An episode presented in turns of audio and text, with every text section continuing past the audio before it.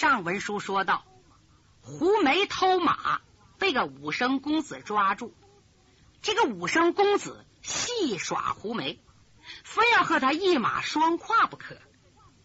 胡梅万般无奈，跟他一块儿赶路，来到一家饭馆，武生公子下饭馆，把胡梅领进来，哪知道有几个武林人一看这个武生，吓得纷纷躲开了。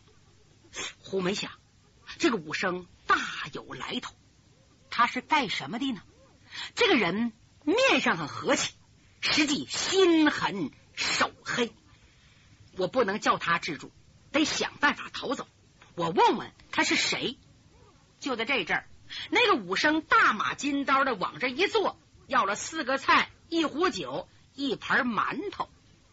那个武生给胡梅满上一杯酒，来吧。我请你喝酒，端杯吧。胡梅生气，心想：你算干什么的？你岁数比我小，你怎么这么坏？你等我得手，非把你掐死不可。那个武生拿起酒杯，刚要喝，就这阵儿，从外边进来个人。这人很快来到他们的桌前。胡梅抬头一看，哟，眼前站着个老头，五十多岁，个子很高。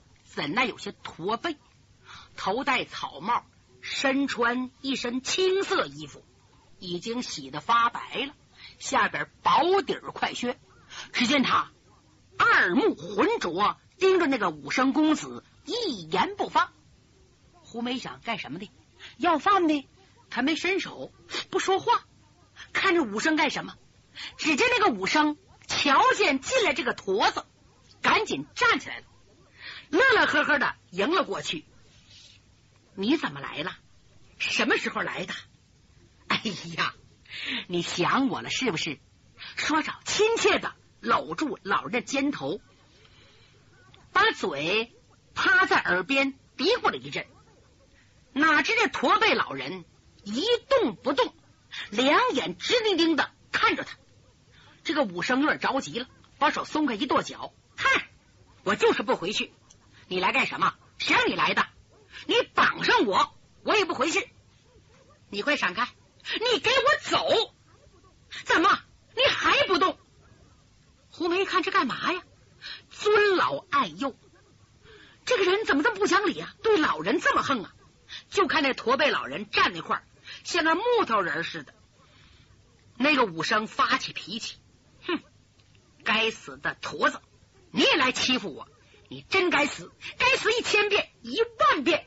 你，他一伸手，噌，拔出肋下短剑，手腕这么一晃，唰，像打到利闪一样。胡梅识货呀，哟，这是口宝刃呐！干嘛要杀人呐？这个驼背老人没犯死罪，跟他什么关系呢？他刚想拦，他也不敢拦呢。只见这个武生咬牙切齿的骂：“该死的驼子，你再不闪开，你看我可要扎你了！我捅你个一千个窟窿，一万个窟窿！你看，唰，剑光一闪，直奔老人前胸刺去。眼看着剑尖已经点到老人胸前，那个老人还是不动。这个武生把剑唰又撤回来了，天亮亮亮。扔在地下，竟然哭了。你欺负我，我跟你没完！我不活了，我再也不活了。哟，哭这个痛啊！刚才那个骄傲任性劲儿，现在却像一个小孩要糖吃，遭到大人拒绝，耍赖个小娃娃，哪像一个佩剑的武士啊？胡梅是老江湖了，对江湖事知多见广。他看看驼背老人，又看看这个武生，一下子恍然领悟：哎呦，原来是这两个人！这可糟了，这不是把我家当件儿受夹板气吗？说了半天，驼背老人是谁呀？驼背老人呐，他姓郭，叫郭天柱，二十年前成名天下，武林煞星啊，有个外号叫快刀雅阎罗呀。他是谁的人呢？他是西岳华山上天梯苍云岭碧云庵庵主慈云师太驾前的杂工管事的，他可是假哑巴，也是假驼背。据说啊，年轻时候那不可一世啊，刀快如闪电，内功深不可测。有一次在关西地面上碰见伙人，一共是七个匪徒，也快刀称雄，不服他，要试一试郭天柱的快刀。他们把七枚铜钱抛在空中，就在七枚铜钱快要落地之际，郭天柱抽刀一挥，唰唰唰，把七枚铜钱全部砍为两半，一刀震七匪呀！这七个人投在他的麾下。他领这伙人呐，到处抢劫，因为杀孽太重了。仇人呐，逼入华山，一场血战。仇人虽然死了一大半，郭天柱也累得力尽筋疲，眼看被敌人碎尸万段。就在这阵儿，被慈云师太发现，赶走仇人，救下郭天柱。郭天柱从此醒悟。人生如梦，何必杀杀杀，砍砍砍，太没意思了。他把手下的匪徒解散了，投到慈云庵，给庵主当了杂工头，人呢也变得更加深沉。有时候几天也不说一句话，忠心耿耿的跟了慈云师太。相传郭天柱一生制服两个人，除了慈云师太以外，另一个就是慈云师太。共齐名武林的五岳三鸟恩师吴吉龙，胡梅从郭天柱身上推想到这个武生定是慈云的唯一传人女屠户李文莲。李文莲女扮男装戏耍自己，坏了！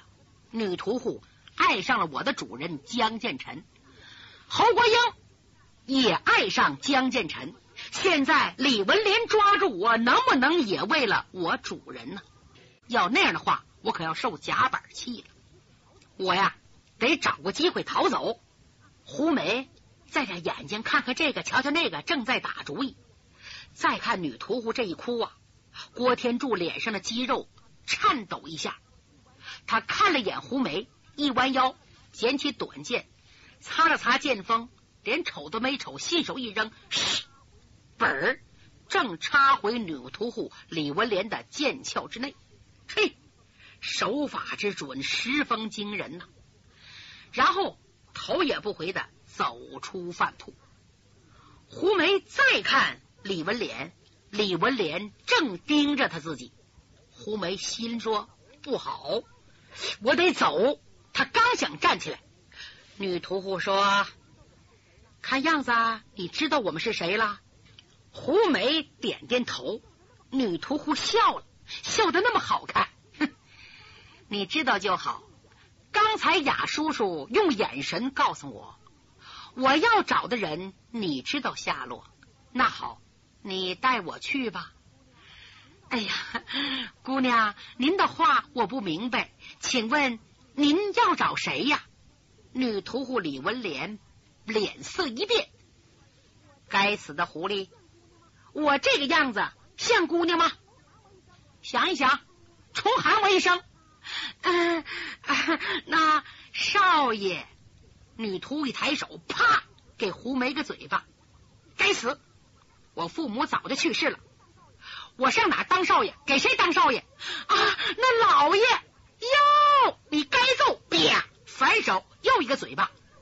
哎呀，那那那我该叫你什么呢？说你该死。就是该死！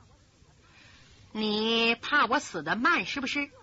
我还不到二十岁，就喊我老爷！哎呀，那我实在不知道叫你什么好。糊涂的东西，管我叫大爷！记住了，比小爷大一辈，比老爷小一辈，记清没有？再要喊错了，我抽你的筋，扒你的狐狸皮！走，你带着我找缺德小子李明和五凤楼去。啊，是是是，胡梅这才放心了。他怕他叫他领他去找江建成，心想要夹在女魔王和女屠户中间，那是没个好。既然不找江建成，那就不怕了。嗯，他们就在前边，吃了饭，我们赶快上路，准能找到。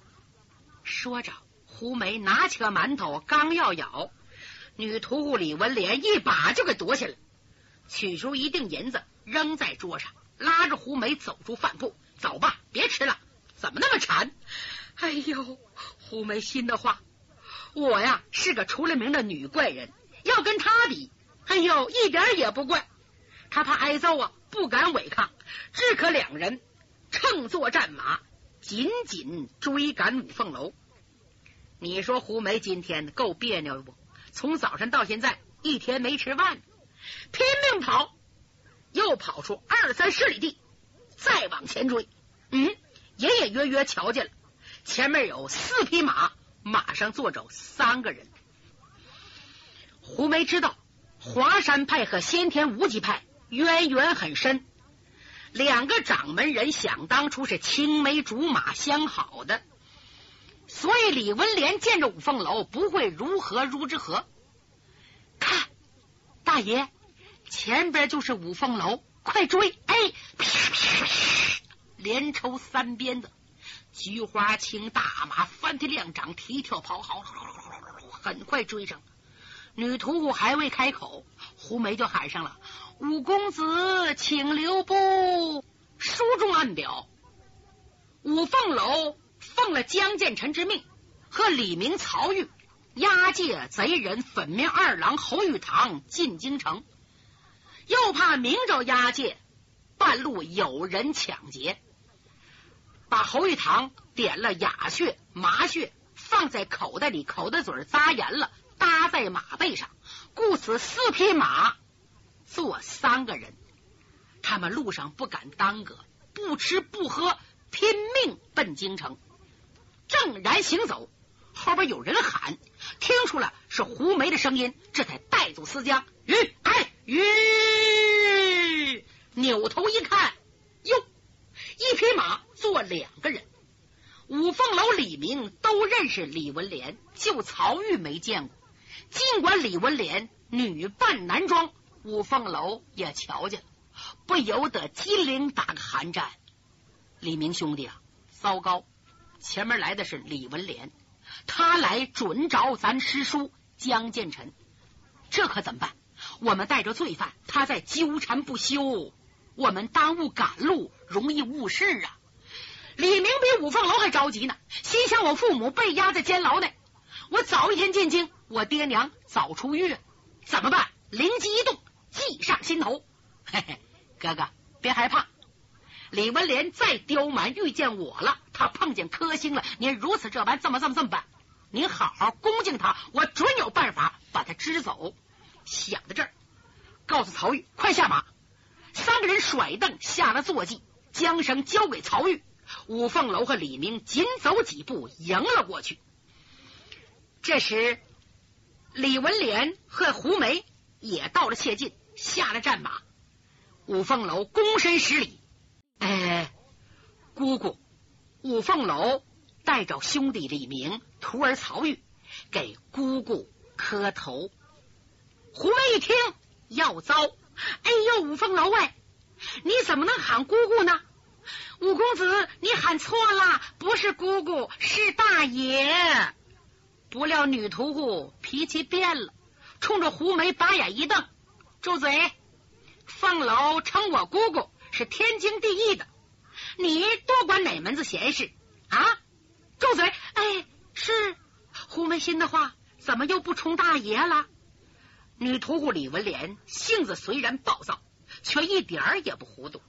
他知道，要想得到江建臣，光凭我师傅慈云师太发威可不行，必须取得先天无极派人的好感。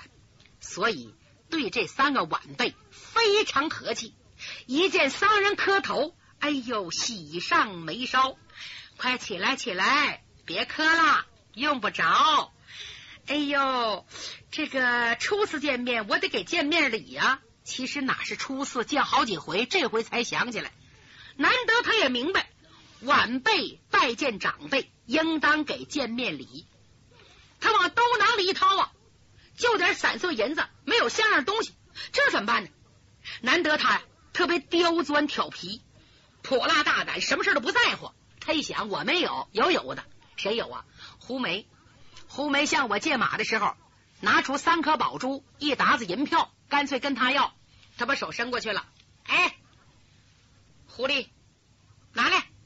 胡梅一愣，啊，你，您拿什么？该死废物，别装糊涂！你骑我的马到这儿，还不给马钱吗？拿出来！哦，胡梅明白了，心想：哎呦，李文莲那女屠户啊，你拿我做人情，拿什么呢？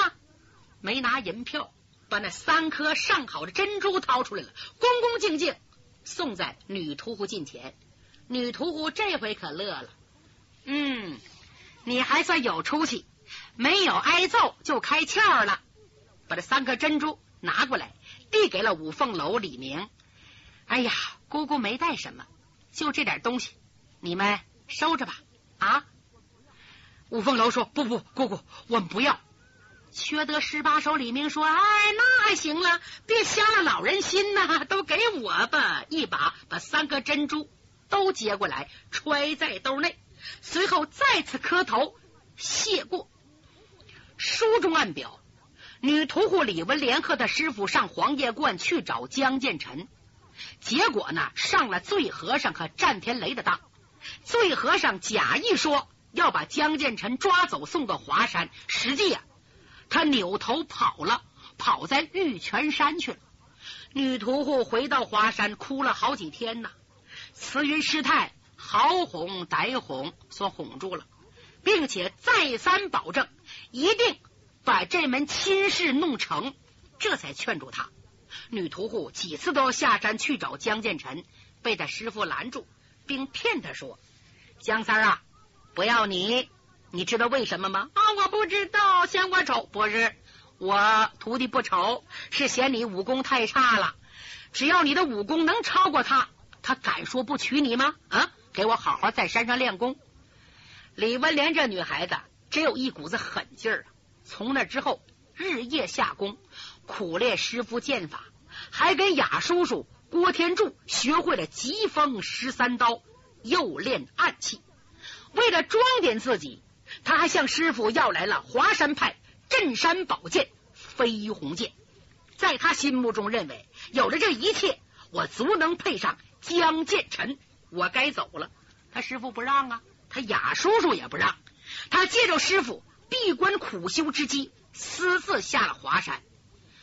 雅阎罗一生无亲无友啊！要说有亲人，一个是救命恩人老安主，另一个是看着长大的女屠户李文莲。他拿李文莲如亲女，李文莲尊他也如同生父。李文莲下山，他随后追下来，原想逼他回去。可女屠户撒娇一哭，雅阎罗没咒念了，暗示他：你要想找江建臣，就叫胡梅引路，然后独自回了华山。果然在胡梅带领下找到了五凤楼。五凤楼带着李明和曹玉给自己磕头，李文莲心花怒放，他觉得前景太乐观了。他哪知道，他的心上人江建臣。现在身负重伤，而且还在情敌女魔王侯国英的魔窟之中。他不知道，他想见意中人，可张了几次嘴，没好意思说出来，因为那个年头啊，人都封建。这阵机灵鬼李明想好了对付办法，恭恭敬敬的说：“姑姑，哎呀，你老来的可太好了！你知道我们干什么来了吗？”啊，不知道啊！我们抓住一名侵犯，叫侯玉堂。这个小太可恨了，他冒充侄儿我的名字，夜探深宫，盗玉宝，杀侍卫，嫁祸孩儿。如今已被我师傅，我师傅你知道谁吗？我数个字说：江建臣抓获，急需押往京城，奏请当今万岁发落。可这段路不好走啊！你知道这段路是谁的吗？是虎头追魂燕凌霄的地盘。我和他们有解不开的梁子，杀过他徒弟，他要出事儿了。如果一旦出事儿，不但孩儿我吃罪不起，我师傅也得吃瓜烙。我想请姑姑带着胡大姐另走一条道，替我们把此贼送往京城，交在老驸马冉兴千岁手里，去了我们后顾之忧。我和大哥凤楼玉儿就不怕燕凌霄报仇了。再说，姑姑，您的牌子亮，吓死姓燕的也不敢来闹，说不定我师傅不放心，还能去接应您呢。您看怎么样？说着又深施一礼。女屠户只要能见到江建臣，什么事他也肯干。何况这李明的嘴又甜，这顿捧啊，快把他捧上天了。他想都没想就满口答应。行啊，要这么说。我和胡美押解粉面二郎送到京城去。嗯，李明啊，你放心吧，我保证送到。还有，如果你师傅来了，你就说我先走了。嗯，叫他随后追去。哎，您放心吧，准能去。就这样，李明把粉面二郎放在菊花青的马上，由李文莲骑着这匹马，胡梅。骑上另一匹马，高高兴兴的直奔京城。等李文莲一走，五凤楼就埋怨开了：“李明啊，哎呀，你怎么能这么做呢？你怎么能叫女屠户替咱押解呢？这个事儿与他不相关呢。再者说了，你要骗他，我三叔要是没去，他能完吗？哎呀，我的哥哥，我要不把他支走，他要缠上咱们。”硬要找我师傅，你怎么招架？连我师大爷都拿他没办法，何况你我这些小辈儿呢？再者说了，我们两个押解粉面二郎，准得出事儿啊。我李明不敢说料事如神，哼，也有先见之明啊。这路上肯定不安全。现在把粉面二郎交给女屠户，最保险不过了，保证万无一失。同时还可以来个将计就计，大哥呀，我想假扮侯玉堂，叫他们救走，然后打入青阳宫摸摸魏忠贤以及侯国英的底细，看看我师傅怎么样了，你看好不好？啊，你假扮侯玉堂？对呀，你怎么假扮？嘿，我有法了，一伸手唰，从马鞍子下边掏出一个大布口袋，看看前后无人，大哥。你快点我的穴道，把我装在口袋里。有人抢救，你拼命抵抗，把对方人杀的越多越好。然后叫他们把我救走，我再如此这般这么这么这么这么这么办。你看，准能把魏贼的人一网打尽。五凤楼听了，佩服的五体投地。这李明真是有胆有识，不过太危险了，一旦就敌人识破。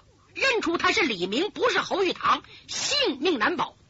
贤弟，不行！哎，哥呀，当断不断，必遭其乱。你快下手吧！